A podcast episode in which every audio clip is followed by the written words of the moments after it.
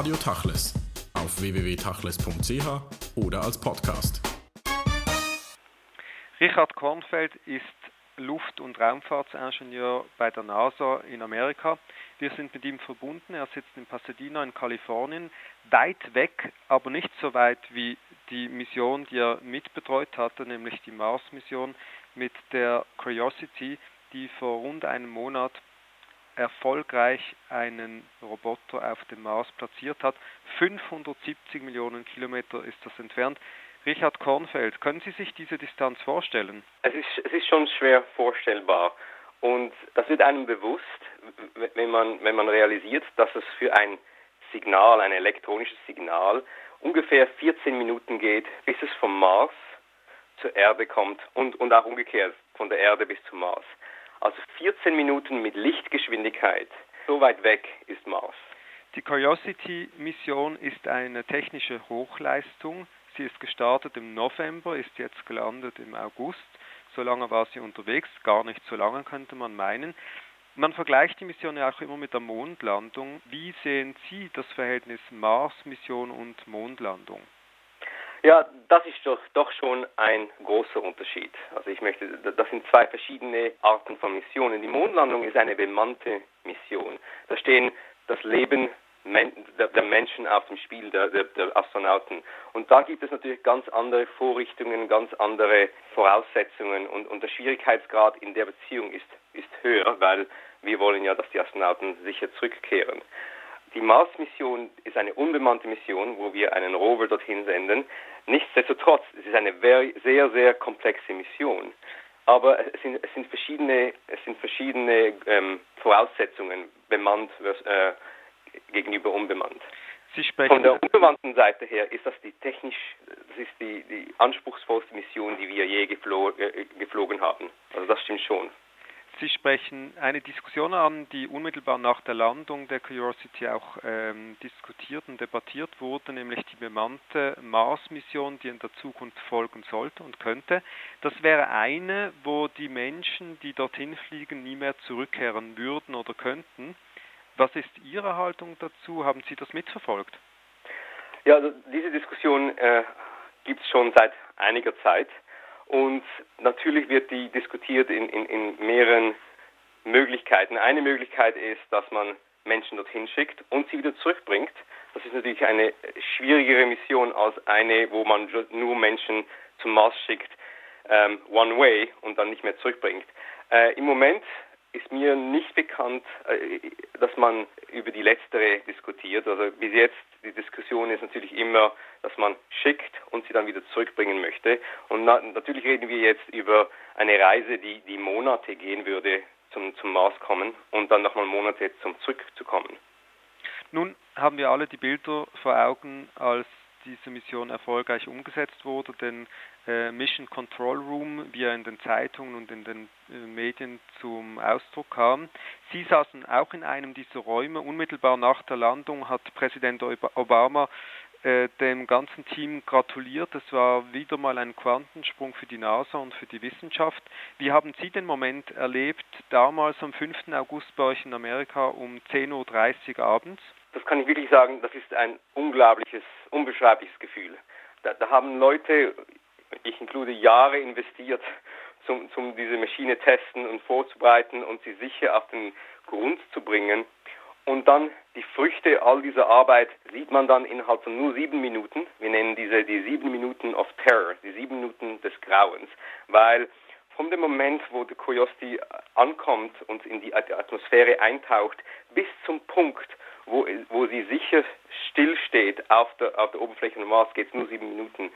Und da sieht man, alle Emotionen kommen heraus in, in diesen sieben Minuten. Und wenn dann alles klappt nach Plan, eins nach dem anderen, das ist ein unbeschreibliches Gefühl. Da, da geht die ganze Spannung, die sich aufgebaut hat in den letzten Jahren, das geht dann einfach weg innerhalb von Sekundenbruchteilen. Szenen sind unglaublich.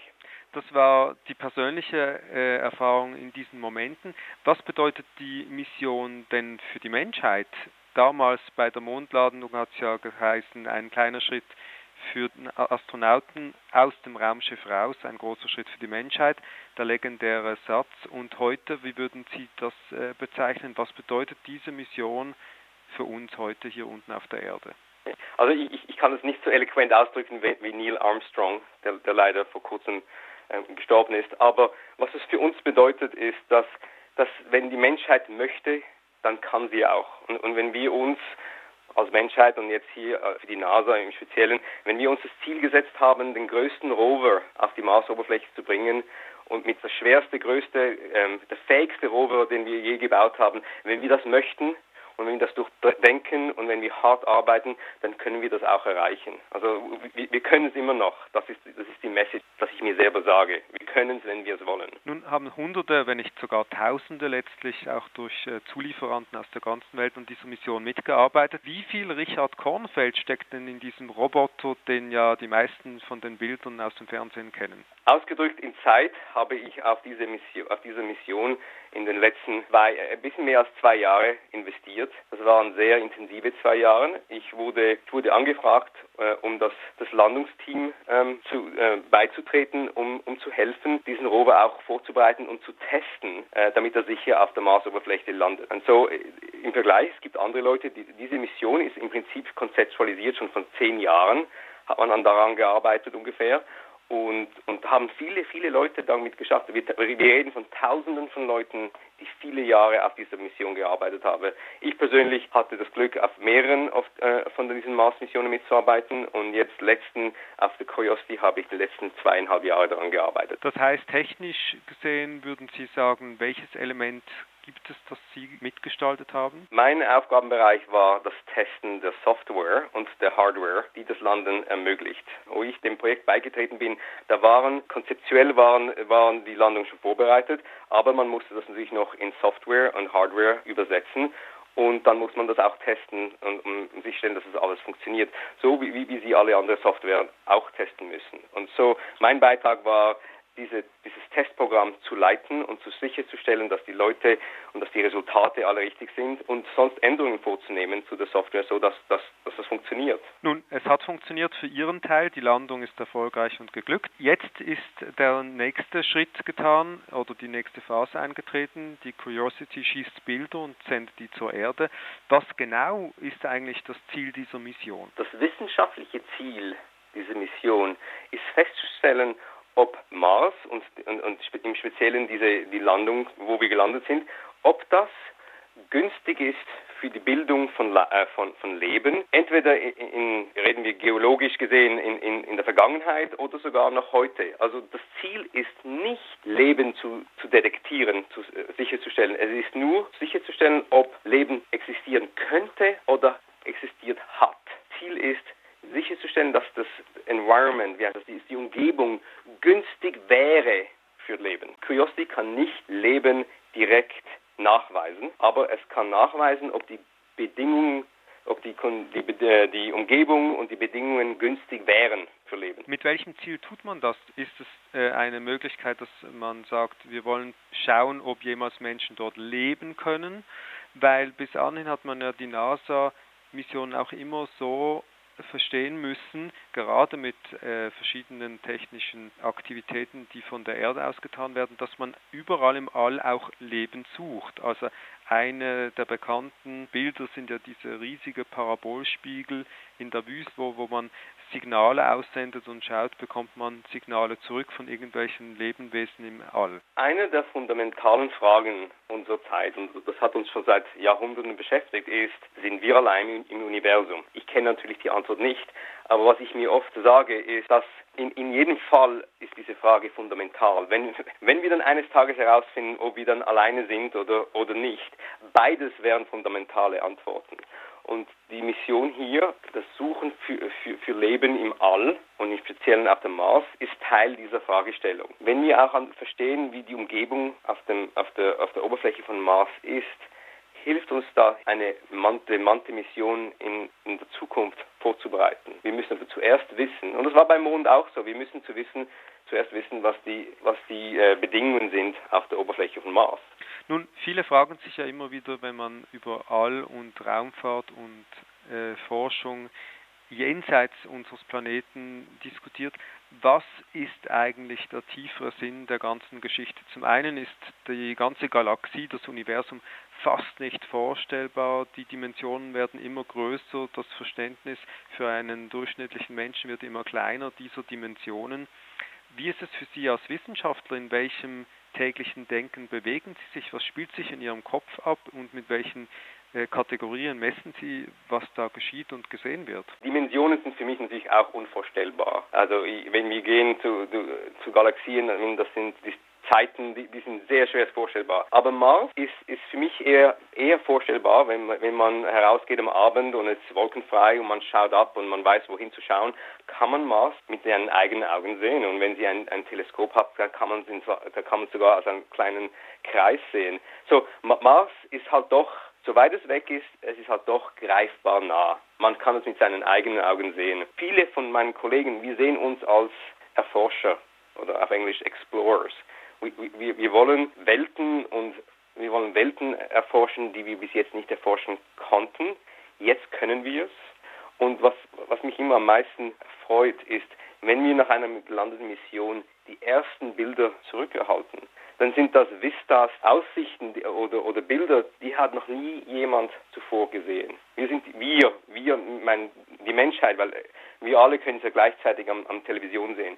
Wir sehen zum ersten Mal in der Geschichte der Menschheit gewisse Landschaft.